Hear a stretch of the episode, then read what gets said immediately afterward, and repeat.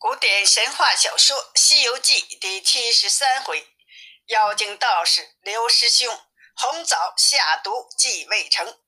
他们师徒四人一直向西走，在大路上就远远的看见被山环绕着一座小楼。悟空说：“也看不出是什么小楼来，只有走近了才能知道。”他们就加快了脚步向小楼走去。走近一看，门上有一副春联，上面写着“黄牙白雪神仙府，瑶草奇花于世家”。悟空见了就说：“这是道士的家。”他们就进了二门，见里面坐着一个道士，在做丸药。三藏见了，高声的问：“老神仙，贫僧打扰了。”那道士猛一抬头。丢了手中的药丸，下了台阶，说：“老师傅，是赢了，请里面坐吧。”三藏推开门，见里面有三清圣像，供桌上有香炉。三藏就上了三炷香，道士就喊：“小童，上茶来。”原来那盘丝洞七个女怪与这道士是同堂学艺，自从穿了旧衣服。唤出儿子，就来到此处，正在后面裁衣服。见童子倒茶，就问童儿有什么客来啦。童子就说有四个和尚。女妖怪问：有一个白胖的和大耳朵和尚吗？小妖说有的，有的。女妖怪说：快去盛茶，让你师傅出来一下。小童进去。道士说：“小偷先赔偿，我出去就来。”道士出来，只见这个女子叫师兄，客人是谁呀？道士就说了：“是去西天取经路过的。”女子就把昨天抓了唐僧的事儿告诉了道士，还说猪八戒变成了鱼精，进入水里，然后打了他们。道士听了很生气，就说。你们都跟我来，他们就进了后房，拿了梯子上了房梁，拿出一个小皮箱来。道士开了锁，取出一包药来，对七个女子说：“妹妹，我这宝贝，若是凡人吃了，只吃一粒就得死；若是神仙吃了，只吃三粒也得死。这些和尚啊，只怕是有些道行。”快拿秤来，又拿十二个红枣子来。他们将枣子皮儿捏破，挨上一厘，分在四个茶盅内。道士换了衣服，礼貌的请各位坐下，说：“刚才出去叫人安排斋饭，失陪了。随后叫小徒换茶，小徒走了出去。女子说：‘这五盅茶拿去吧。’”道士接过茶，先递给三藏一个，又递了一个红枣。悟空眼尖儿一看，盅里有两个黑枣，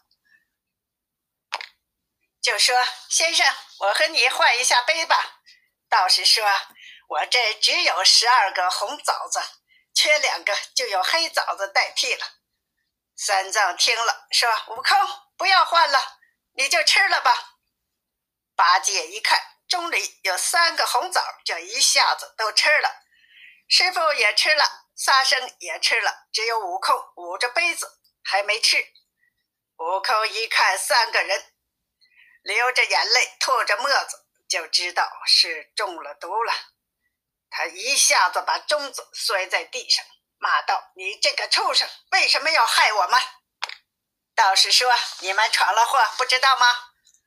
他就说了盘丝洞。八戒下水的事儿，悟空一听，原来你们都是一伙的妖精，吃我一棒！道士和悟空迎来迎去的就打了起来，惊动了七个女子，他们就开始做法，用蚕丝来搭来搭去，悟空就被盖住了。悟空一看不妙，就念咒，一个跟头冲出了蛛丝，跳了出来，回头一看，黄花楼。被丝遮住了，无影无踪了。悟空心想：他们三个都中毒了，我该怎么救他们呢？悟空就扒了一把猴毛，变成六百多个小猴子，都拿着小金箍棒。悟空就指挥他们用小金箍棒搅那些蛛丝，不一会儿都搅在了一起，又拉出七个大蜘蛛来。他们直喊饶命啊！悟空说：“都交给我吧。”悟空又打入洞里，那道士见悟空打了进来，就拿剑迎了出来。他俩大战了五十多个回合，道士突然脱了道袍，一抬手，两个肘下露出一百多只眼睛来，射出了金光。悟空慌了手脚，在金光里乱转呐。不能迈步，也不能后退。悟空真是着急了，往上一跳，撞破金光，冲了出来。悟空刚爬起来，就见附近有个老妇人在烧纸钱儿，就问：“你为什么烧纸钱儿啊？”妇人流着眼泪说：“我丈夫因与黄花观观主买竹子的事争论起来，被他用毒药毒死了。我给他烧些纸钱儿。”悟空听了，眼中流出了眼泪。那妇人见了，生气地说：“你怎么哭了？你开我玩笑吗？”悟空说：“女菩萨，不要生气，我是东土大唐唐三藏的大徒弟孙悟空行者，因去西天取经，路过黄花观，那观中的道士不知是个什么妖精，和那七个蜘蛛结为兄妹。”蜘蛛精在盘丝洞要害我师傅，悟空就详细的说了经过。老夫人放下纸钱说：“那道士是个白眼魔君，也叫多目怪。你既能脱了金光，想你也是有些本事的，但你还是不能靠近他。我告诉你，去请一个圣贤来，能破金光。他住在一千多里以外的一座山上。”名叫紫云山，山里有个千花洞，洞里有个圣贤，叫比兰婆，能降此妖怪。